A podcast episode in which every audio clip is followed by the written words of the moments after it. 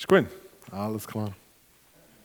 Letztes Jahr habe ich versucht, mein Mikrofon mal abzulegen. Im Park war das. Dann hatte ich ein Kabel, gehabt, mit dem Kabel immer. Und dann habe ich das iPad in der Hand gehabt und das Mikrofon müssen in der Hand haben. Und das ist einfach nicht gegangen, weil ich müsste das iPad hin und her. Und dann nachher dann habe ich gesagt, oh, jetzt lege ich das Mikrofon weg. Riesiger Protest. Nein, du musst das Mikrofon behalten, das geht nicht. äh, ja, Technik fordert einem manchmal aus. Ich bin so richtig ins Schwitzen gekommen. Leicht nervös geworden. Ja, ich freue mich, dass ich da sein heute Morgen. Einmal mehr, dass ich bei euch dienen ähm, Für mich ist es immer wieder eine Freude, hier anzukommen. Und ähm, ich freue mich auch heute, dass der Jimmy mitgekommen ist. Er war das letzte Mal auch schon dabei. Gewesen. Er ist ein guter Freund von mir und begleitet mich manchmal dann auch auf den Predigtdiensten. Mega cool. Wenn wir über Glauben, über Wert nachdenken, dann nachher sind Absolutheitsansprüche eigentlich äh, verpönt. Unsere Gesellschaft hat das überhaupt nicht gern. Alles hat doch irgendwo noch mit seine Richtigkeit. Und für mich ist so Symbol vom Genderstern so das Symbol, wo das zum Ausdruck bringt. Alles ist richtig, alles hat Platz, alles darf irgendwo Raum haben. Sobald es ein bisschen zu fest, äh, zu eng wird, dann nachher ist es nicht gut. Und wir haben ja jetzt gerade vor kurzem über die Ehe für alle abgestimmt und wir merken, in unserer Gesellschaft ist das sehr wichtig, dass alles irgendwo Platz hat, alles irgendwo Raum hat. Und eben so das Genderstellen. Genderstellen ist für euch ein Begriff? Auch nicht, dass es geht darum, dass man äh, anstatt eine männliche und eine weibliche Form nimmt, tut man einfach noch ein Sternchen oben dran, zwischen ihnen, oder? Ähm, können wir jetzt sagen, Bäcker, Sternli, innen.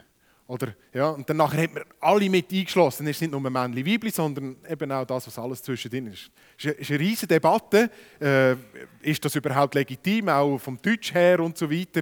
Und vielleicht haben die einen oder anderen das schon wahrgenommen, der Genderstern. Aber einfach so, die Haltung, alles ist irgendwie richtig. Alles, man muss einfach allem Raum geben. So, so, solange es für dich stimmt, hey, kein Problem. Ja. Und eben auch, gerade in der Ehe für alle kommt ja das sehr stark zum Ausdruck. Und der Hintergrund von dieser Entwicklung ist eigentlich der tiefe Wunsch nach Gerechtigkeit. Aber natürlich auch nach Frieden, dass wir doch friedlich miteinander zusammen sein können. Und man versteht auch den Wunsch, weil sehr viel ist auch Schlechtes passiert. Man hat Leute ausgrenzt. Äh, man ist ungerecht umgegangen mit Minderheiten. Ungleichbehandlungen sind passiert. Denken wir nur mal an die Rolle der Frau in unserer Gesellschaft. Vor 50 Jahren, wir feiern es ja das Jahr, erst vor 50 Jahren ist das Frauenstimmrecht in der Schweiz eingeführt worden. Vorher hat die Frau äh, eine Rolle in der Gesellschaft eingenommen, die äh, hinter dem Mann war. Sie war nicht ganz so wichtig wie der Mann. Also, und das ist, noch, das ist noch recht krass. Wir können uns das heute gar nicht mehr vorstellen. Aber es ist eine Realität. Und es war auch nicht gut auf diese Art und Weise. Und ich glaube, jeder versteht das Bedürfnis vom, hey, wir sind doch alle gleich, wir wollen doch nicht irgendwo neu mit Leuten ausgrenzen. Und so ist Toleranz zu einem Kernanliegen von unserer Gesellschaft geworden. Alles ist richtig, jeder soll so leben, wie er es für richtig haltet. Einfach, er darf einem anderen nicht schaden. Und wir reden hier dabei vom Pluralismus das Ideal, dass das freie Individuum, also jeder Einzelne von uns, die Vielfalt respektiert und nach Kräften auch befördert. Klingt noch recht gut. Und eben eine von diesen neuen Entwicklungen ist dann auch die Anpassung der Sprache. Ihr werdet noch hundertprozentig werdet noch mehr hören von dem Gender-Sternli. In den Hochschulen wird das bereits schon umgesetzt, das Gender-Sternli. Und Teil Zeitungen drucken das auch schon. Also das ist eine Realität, dem werden wir begegnen. Die Entwicklung in zu einer scheinbar gerechteren Welt hat natürlich auch dann ganz viele Auswirkungen auf unsere Gesellschaft, auf unser Zusammenleben. Dort, wo Wert zu etwas Beweglichem werden, dort, wo alles angepasst wird, je nach Situation, fängt auch die Frage nach der Wahrheit plötzlich unsicher zu werden. Was ist wahr? Was ist wirklich wahr? Ist jetzt die Position wahr oder ist die Position wahr oder ist das wahr? Weil alles ist ja irgendwie richtig. Wo ist da dabei noch die Wahrheit? Was ist noch richtig und wahr? Und das zeigt sich gerade jetzt in der Zeit, wo wir drinnen sind. Dass sehr viel Wahrheiten herumschwirren und jeder beansprucht, beansprucht die Wahrheit für sich. Aber mir ist plötzlich nicht mehr sicher, ist es Fake News oder ist das nur eine Halbwahrheit? Ist einfach ein Teil wahr, wahr, wo die sagen? Oder ist wirklich alles falsch? Oder ist es wirklich richtig? Manchmal ist es nur schwer fassbar. Was ist denn wirklich wahr? Ist Stimmungsmache oder ist einfach alles falsch? Und mir fällt auf, dass gerade die Medien ganz eine wichtige Rolle spielen, auch in dieser ganzen Auseinandersetzung. Weil sie sind natürlich darauf aus, dass Schlagzeilen produziert werden, weil die rendieren und danach ist man nicht mehr so darauf aus, ist jetzt das wirklich wahr oder nicht. Und gerade durch das wird der sowieso aufgeweichte Begriff von Wahrheit wird noch aufgeweichter und die Leute werden noch verunsicherter. Und man merkt, es entsteht ein riesiges Spannungsfeld. Und oft ist es auch so, dass gerade die Leute, die dann Toleranz einfordern, dass dann die sehr in gewissen Bereichen überhaupt nicht tolerant sind.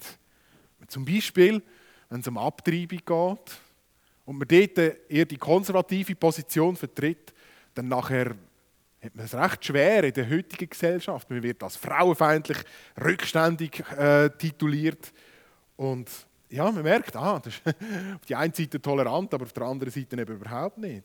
Und man merkt plötzlich, eben mit dieser Aufweichung von Wahrheit, mit dieser Intoleranz, die sich als tolerant verkleidet, die einem da entgegenkommt, hey, das sind noch Spannungsfelder in dieser Pluralität von unserer Gesellschaft. Da kommen, alles ist richtig, alles ist gut. Hey, wir sind doch einfach friedlich miteinander unterwegs. Merken wir, oh, ist gar nicht so einfach.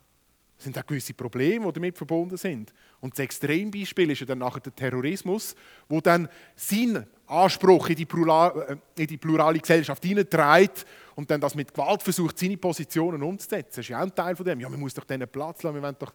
Nein Gott, an dem Punkt jetzt eben nicht. Und man merkt, oh, gar nicht so einfach.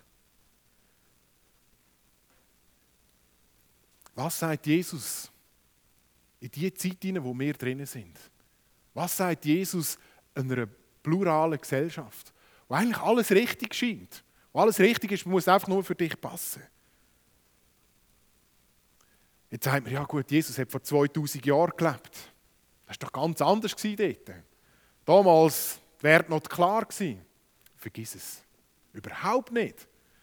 Die Zeit, wo Jesus drin gelebt hat, war eigentlich die genau gleiche oder sehr ähnliche Zeit gewesen, wie bei uns heute mal. Die römische Gesellschaft, das römische Reich war absolut pluralistisch. Was an Werten, an Glaubensrichtungen vorhanden war, das ist erstaunlich. Götter, Philosophen, Philosophien, Denkmuster, Lebensstil, das ist unglaublich, was dort alles vorhanden war. Das einzige Einende, was das römische Reich hatte, war der römische Kaiser. Ihn hat man ehren, ihn hat man verehren hat ja teilweise gottähnlichen Status gehabt. Er war einfach so das eine. Aber sonst hat alles einfach Platz gehabt. Man hat alles können glauben, alles. ist sogar interessant geworden. Wir wissen das in der, äh, in der Begegnung von, von, Paulus in Athen mit diesen Philosophen dort. No? Das war alles interessant. Gewesen. Oh, eine neue Lehre, interessant. Hey, das müssen wir irgendwie neu mit aufsaugen. Und äh, ja, genau. Alles ist irgendwo richtig. Gewesen. Also eigentlich sehr vergleichbar der heutigen Zeit. Jetzt denken wir, ja gut, aber Jesus ist im Judentum aufgewachsen. Dort ist doch alles klar die Werte sind klar und so weiter. Aber auch das Judentum ist nicht einfach nur eine Richtung wo man geglaubt hat, sondern zu der Zeit von Jesus war das Judentum sehr pluralistisch. Da gibt es mal die Strömung der Pharisäer, diese sehr gesetzlichen, frommen Leute, die versucht haben, das Wort Gottes wirklich umzusetzen im Alltag drinnen. Es war eine Leihbewegung. Und der Name bedeutet abgesondert, Pharisäer bedeutet abgesondert. Und sie haben das Gesetz auf den Punkt genau wollen umsetzen und haben dazu, äh, glaube über 600 neue Zusatzgesetze geschaffen, um dass man sich hätte als Gesetz von der Bibel halten, als Altes Testament. Pharisäer, sehr eine dominante äh, Bewegung innerhalb des Judentum, dort, wo Jesus gelebt hat. Oder dann Sadduzäer. Das war die Elite, die politische Elite, wenn man dem so sagen kann. Die, die so auch mit den Römern verbandelt waren, die so den griechischen Geist, sagen wir mal so, ins Judentum hat reinnehmen. So die die Intellektuellen, die Akademiker. Und die haben extrem Mühe gehabt mit den Pharisäern, mit diesen Zusatzgesetzen und mit dieser, äh, wie soll ich sagen, Gesetzlichkeit, die die gelebt haben. Und dann nachher sind noch die Essener. So eine klösterliche Gemeinschaft die gesagt hat, wir schotten uns ab von der Welt und wir warten einfach, bis Gott, bis der Messias kommt. Und sie haben sehr streng einen vorgegebenen Alltag gelebt, so wie man in einem Kloster halt lebt. Und das Brutale ist, sie haben Kranke ausgrenzt. Sie haben gesagt, Krankheit ist Sünde und wir wollen keine Sünde unter uns haben. Behinderte haben nicht dürfen Teil sein von der Gemeinschaft. Also wirklich ganz, ganz brutal. Und danach gibt es noch weitere Gruppen und Gröppli. Ich erinnere an Zelote, so eine jüdische Terroristenorganisation, die versucht hat, äh, äh, Israel zu befreien, schon dort zumal. Und man merkt, Jesus kommt in eine absolut pluralistische Welt, in eine pluralistische Gesellschaft. Die Römer, aber auch die Juden, ähnlich wie heute. Ähnlich wie heute. Und in diese Vielfalt kommt jetzt Jesus rein mit der Art und Weise, wie noch niemand vor ihm und keiner nach ihm der dem Pluralismus begegnet ist.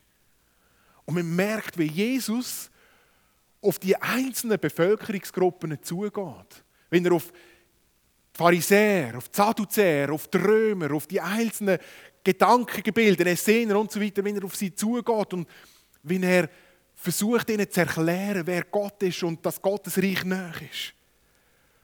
Und er begegnet nicht nur diesen einzelnen Strömungen, sondern er begegnet auch den einzelnen Gesellschaftsschichten, wie einem Simon Petrus, dem einfachen Fischer, der eben Fischen tut, der hätte keine Ahnung gehabt sonst. Und dann begegnet er aber auch den Kranken, denen, die ausgrenzt sind. Mit denen, die niemand hat in der Gesellschaft zu tun haben. Und eben er begegnet diesen Pharisäern, den Sadduzäern. Und das Interessante ist, er begegnet auch den Frauen. Auch dort mal die Frauen ganz untergeordnete Rolle gehabt. Und wir merken, Jesus geht auf die Leute ein, auf die Gedanken, auf das, was die bewegt beschäftigt sich Jesus damit. Wenn wir in den Evangelien lesen, merken wir, wie Jesus sich aufgemacht hat, wie er sich um die Menschen bemüht hat. Und ich glaube, da drinnen merken wir ein Stück weit auch eine Haltung, die vielleicht auch mehr für uns zu eigen machen in der heutigen Zeit. Dass wir nicht von vornherein sagen, hey, du bist ein Sünder und weg mit dir, ich will nichts mit dir zu tun haben, sondern dass wir vielleicht auch schauen, wie Jesus das Evangelium weiterzugeben, diesen Menschen auch das weiterzugeben, was Jesus uns weitergegeben hat. Und was hat Jesus weitergegeben? Wie begegnet er ihnen?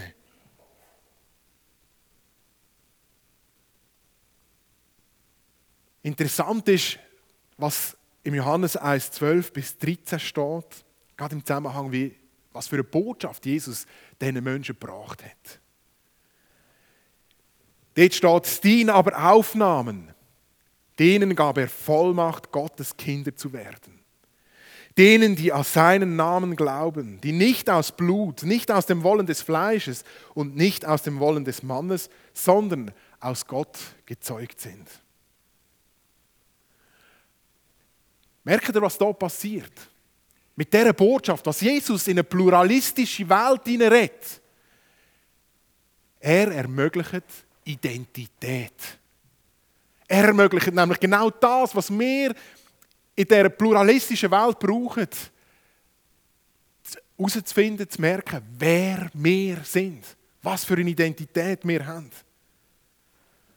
Die Frage nach wer ich bin, nach dem Sinn vom Leben, das ist eine Kernfrage, das beschäftigt jeder von uns, früher oder später.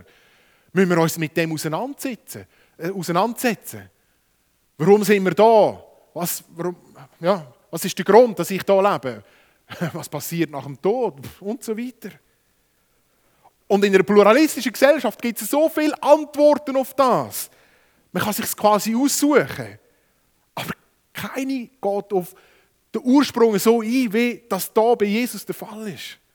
Das, was Jesus da eben anbietet. Es ist nämlich eine Identität, die sich an Gott, am Schöpfer orientiert, am Ursprung vom Leben orientiert. Und im Kontext von dem Johannes 1 wird ja beschrieben, wie Jesus am Anfang da war. Am Anfang war das Wort und das Wort war äh, bei Gott und das Wort war Gott. Und man merkt, hey, da geht es um das Ursprüngliche. Um das, was eigentlich wirklich geht. Und was dann nachher rauskommt, ist, dass die Identität sich nicht an einem Gott orientiert, wo irgendwo noch weit weg ist, wie das alle anderen anbieten, sondern es geht um einen Gott, wo einem möchte näher sein. Jesus bietet da Identität an, wo wir dürfen Kind Gottes sein. Und somit ist eben auch Gott der Vater.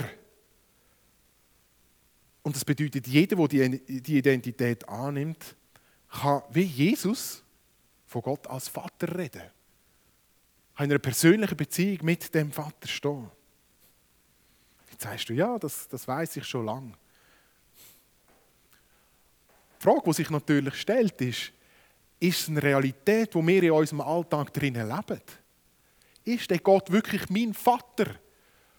Oder ist der Gott noch jemand, den ich noch nicht so gut kenne? Hat der Gott wie ein Vater Einfluss auch auf mein Leben? Hat er die Macht, hat er die Möglichkeit, auch in meinem Leben etwas zu bewegen und zu verändern? Schafft er in mir die Identität, dass ich weiß, ich bin Gottes Kind? Oder ist es einfach eine tolle Story, die wir hören, die wir glauben, irgendwann ist mal angenommen und jetzt sind wir in einer Tradition drinnen und wir bleiben auf dieser Schiene, weil wir es halt irgendwann mal angenommen haben.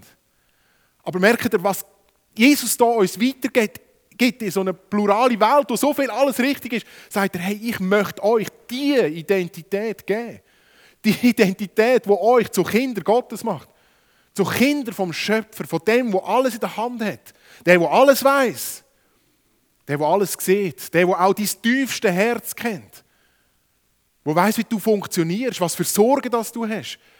Und er ist jeden Moment bei dir. Der Vater umgibt uns jeden Moment. Er ist nicht einfach irgendwo neu weit weg und interessiert sich nicht für unser Leben, sondern er ist gerade jetzt da.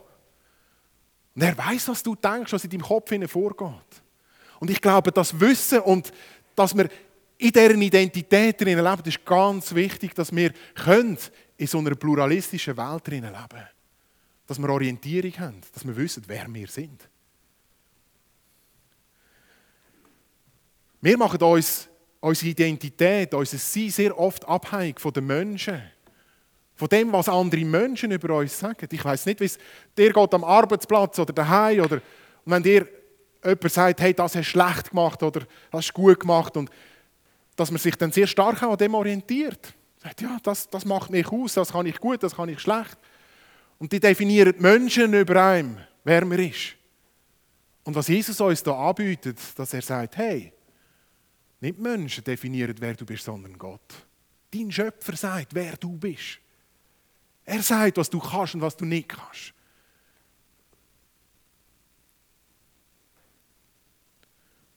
Und ich glaube, dass wenn wir das anfangen zu verstehen, wenn die Identität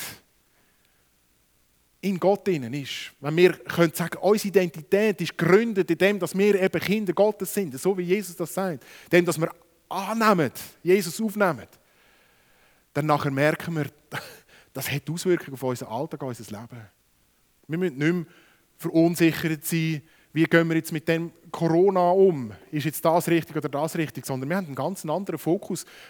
Wir dürfen wissen, unabhängig, ob ich jetzt die Maßnahmen toll finde oder nicht toll finde, ich bin ein Kind Gottes. Unabhängig, was jetzt da mit der Gesellschaft passiert, ob es jetzt kurz vor dem Gericht ist oder ob es jetzt noch ein Zeitchen geht oder was auch immer. Wir haben die Identität Gottes. Verstehen ihr? Da haben wir ganz einen anderen Umgang mit dieser Fluidität, mit dieser, was, alles ist richtig irgendwie. Wir haben das Fundament, das wir uns draufstellen können. Und ich bin der Überzeugung, dass jetzt in dieser Zeit, wo wir drinnen sind, das entscheidend ist, dass das eben auch den Unterschied ausmachen kann. Dass wir wissen, wir sind Kind Gottes. Das, was Jesus sagt. Die, die an ihn glauben, dürfen eben Kind Gottes sein.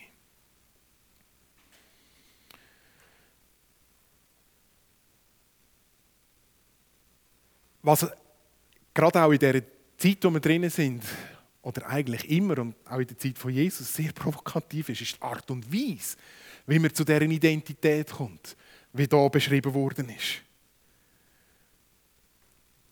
Es ist provokativ, weil eigentlich alles, was wir machen, hat mit dem zu tun, dass man sich das muss erarbeiten muss. Jede Philosophie, jede Religion hat mit dem zu tun, dass man muss dafür schaffen muss. Es geht darum, dass man mit gewissen Übungen zu einem besseren Mensch wird. Fünfmal beten am Tag. Man lebt möglichst asketisch, das heisst, man tut möglichst wenig Fleisch, Alkohol und so, und danach wird man zu einem besseren Mensch.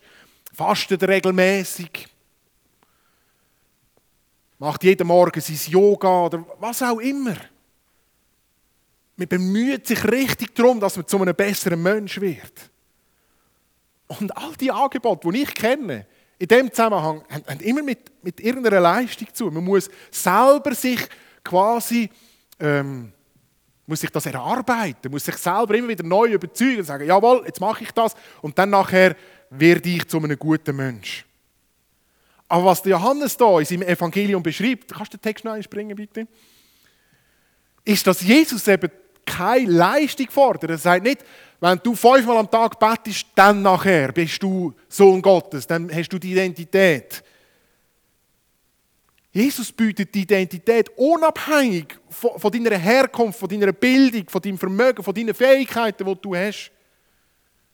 Egal woher das du kommst, egal wie viel das gerade im Portemonnaie hast, das spielt überhaupt keine Rolle. Man kann sich die Identität nämlich nicht verdienen, nicht erarbeiten, nicht kaufen. Das Einzige, was er fordert, ist, dass wir ihn aufnehmen und an seinen Namen glauben. Und in dem Satz ist deutlich, dass Annehmen und Glauben eigentlich zusammengehören. Das ist eine Einheit. Und wir erlangen unsere Identität als Kinder Gottes einzig und allein durch, Glauben. Glauben. Und Glauben ist nicht etwas, wo man kann, wie soll ich sagen, ist nicht etwas, was man tun kann. ich kann Ich kann, glauben, dass ich jetzt morgen eine Million habe. Und ich glaube und ich konzentriere mich darauf. Und, aber das ist nicht gemeint damit.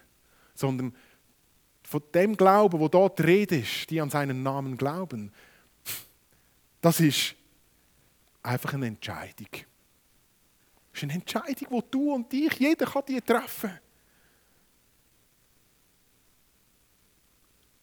Wenn es an der Tür läutet, Ding Dong, dann kann ich mich entscheiden, mache ich die Tür auf oder nicht. Es ist meine Entscheidung, die ich, die ich treffe. Nicht mehr und nicht weniger. Ganz einfach.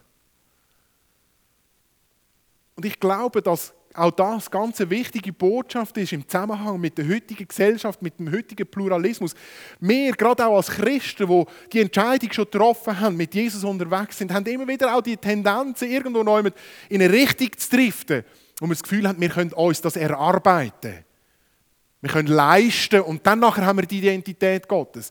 Als Christ macht man das oder das oder das oder das und dann nachher bin ich Kind Gottes. Und ich möchte dir heute Morgen sagen, das ist lediglich ein Resultat aus dem, dass du dich entschieden hast, gesagt hast, ich möchte Jesus. Und alles andere passiert dann aus dem Wirken vom Heiligen Geist in deinem Herz drinnen. Und natürlich verändert sich das Leben, natürlich hat man einen anderen Fokus, aber im Grund geht es allein um deine Entscheidung, die du vielleicht jeden Tag immer wieder treffen musst. Ich glaube. Ich glaube an Jesus. Jesus, du bist mein Herr.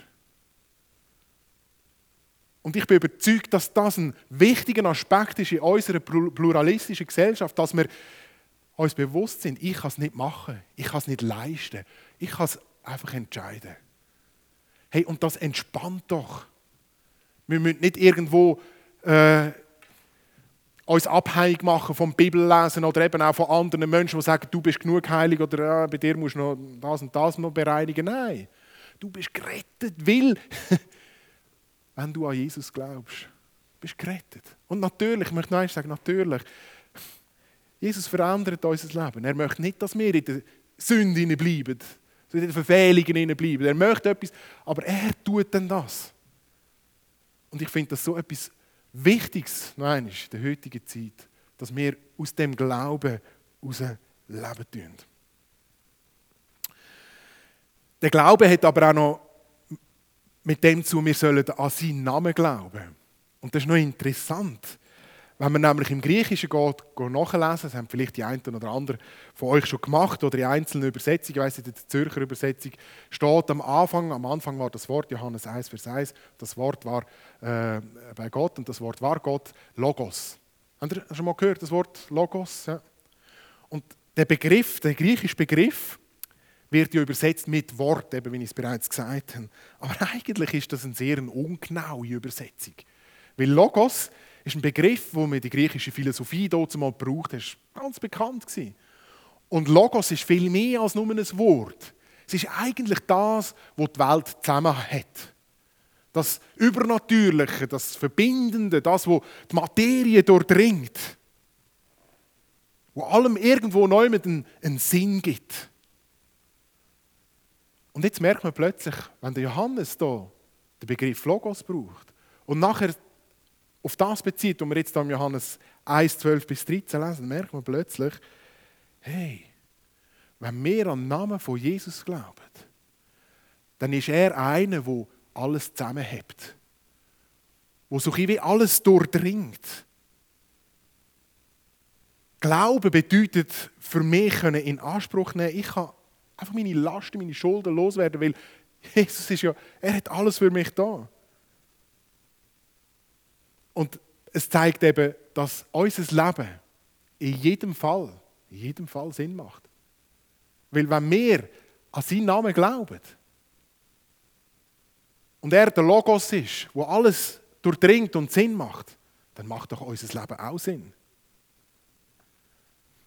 Auch wenn du wenig Geld hast.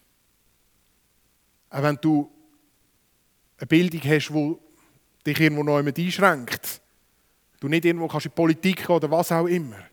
Wenn du ein schwieriges Elternhaus gehabt hast, eine schwierige Vergangenheit hast, Leute, die dich verletzt haben, wenn du vielleicht sogar selber merkst, ich bin eine schwierige Persönlichkeit. Sogar auch dann kann dein Leben Sinn machen. Auch wenn du im Moment an einem Punkt in deinem Leben bist, wo du, wo du stolperst und nicht weiterkommst. In Jesus Christus macht das Leben Sinn, weil er eben das Wort ist, weil er der Logos ist, weil er Sinn macht, weil er Sinn schafft. Glaube bedeutet eben in dem Zusammenhang darum auch, dass wir wissen, was haltet mein Leben, meine Welt zusammen. Und da stellt sich schon die Frage, ist es Jesus Christus? Ist es der Logos, wo da der Johannes davor redet, wo wir an seinen Namen glauben sollen? Oder versuchst du dein Leben mit anderen Sachen zusammenzuhalten? Mit Familie, mit Geld, mit Sachen, die dir vielleicht wichtig sind. Und ich glaube, dass es gerade in dieser Zeit immer wieder auch wichtig ist, dass wir uns bewusst sind, was glauben wir denn? Was haltet mein Leben zusammen? Weil sehr schnell kommen Sachen in unser Leben hinein, die dann nachher andere Sachen unser Leben zusammenhalten, die dann Plötzlich bricht es auseinander. Eine Ehe, die zerbricht. Kinder, die nicht so rauskommen, wie man, sich erwartet, wie man es erwartet hat. Und darum möchte ich heute Morgen Mut machen, einen Glauben zu haben, wo wir wissen, Jesus ist der, der Sinn macht. Jesus ist der, der meine Welt zusammenhält in einer pluralistischen Welt. Wo stehst du heute Morgen? Was ist deine Position? Lebst du aus dieser Identität von Gott aus? Bist du ein Kind Gottes? Hast du dich entschieden, hast gesagt, jawohl, ich möchte den Weg gehen? Ist Jesus der, der dein Leben bestimmt, wo dir sagt, was für einen Wert du hast, was für eine Identität du hast? Ist Jesus der, der dir deine Welt zusammenhält?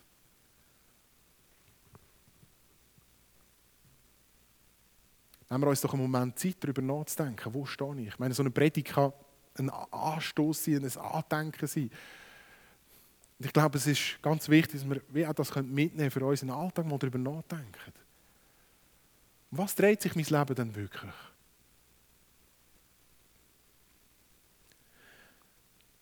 Wir leben in einer pluralistischen Welt, wo alles richtig kann sein. solange es niemandem schadet. Aber die Realität ist die, dass gerade durch das die Wahrheit eben auch relativ ist. Viel Unsicherheit da. Und Jesus begegnet dieser Unsicherheit, indem er unsere göttliche Identität anbietet. Er ermöglicht, dass du und ich mehr Kinder Gottes sein können.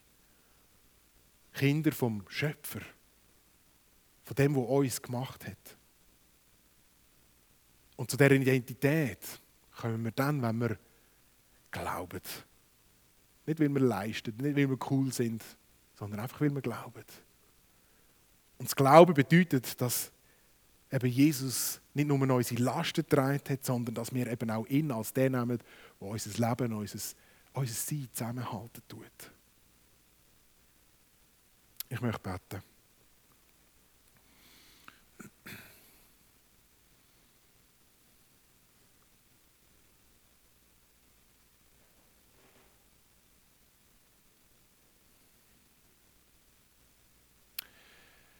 Wir leben in einer Zeit, Jesus, das siehst du auch, wo sich sehr ähnelt, dazu mal.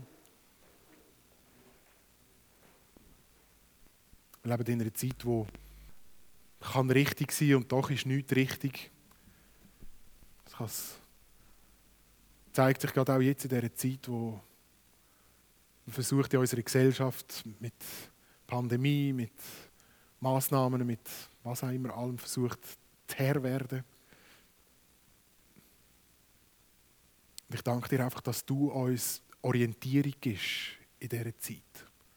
Also mit deinem Wort, das wir jetzt auch gehört haben, dürfen wir wissen, wir haben die Möglichkeit, aus dir heraus zu leben. Dass nicht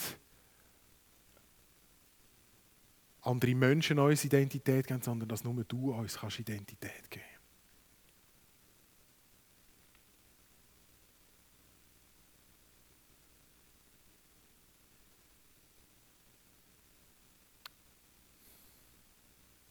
Jesus, ich danke dir einfach, dass es nicht aus einer Leistung heraus passieren muss. Dass wir nicht irgendwie müssen dir beweisen müssen, dass wir Kinder Gottes sein können, sondern dass du uns einfach beschenkst. Dass wir einzig und allein durch den Glauben dürfen in dieser Identität sein. Ich bitte dich für mich, für uns alle, dass wir auch gerade in dieser Zeit, wo wir drinnen sind, nicht uns einnehmen von, von, von dieser Leistungsgesellschaft, von dem Leisten müssen, Massnahmen ergreifen, um dass etwas passiert, sondern dass wir aus, in dieser Freiheit leben, aus Glauben leben. Wir dürfen einzig und allein durch das Kinder Gottes sein. Ich empfinde einfach ganz stark, dass ähm, Menschen da sind, die sehr stark auf der Leistungs- auf dieser Leistungsschiene drauf sind und ihre Identität sehr stark über Leistung definieren. Und ich möchte dir zusprechen, gib das auf. Gib das auf, weil es ist nicht zielführend. Du wirst irgendeine Straße zerbrechen, weil die Leistung rettet dich nicht. Ob du toll überkommst, die Leute dich toll finden, intelligent, das, das gibt dir nicht die Identität Gottes. Auch nicht bei den Frommen, auch nicht fromm überkommst. Es ist einzig und allein der Glaube. Und ich empfinde, dass Gott dir möchte sagen, reduziere dich neu auf, auf, auf den Glauben. Gib dir Leistungen ab.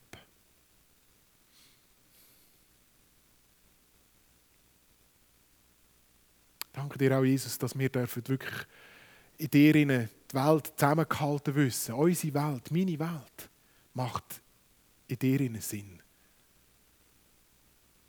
Ich bitte dich das auch für, für uns, dass wir wirklich können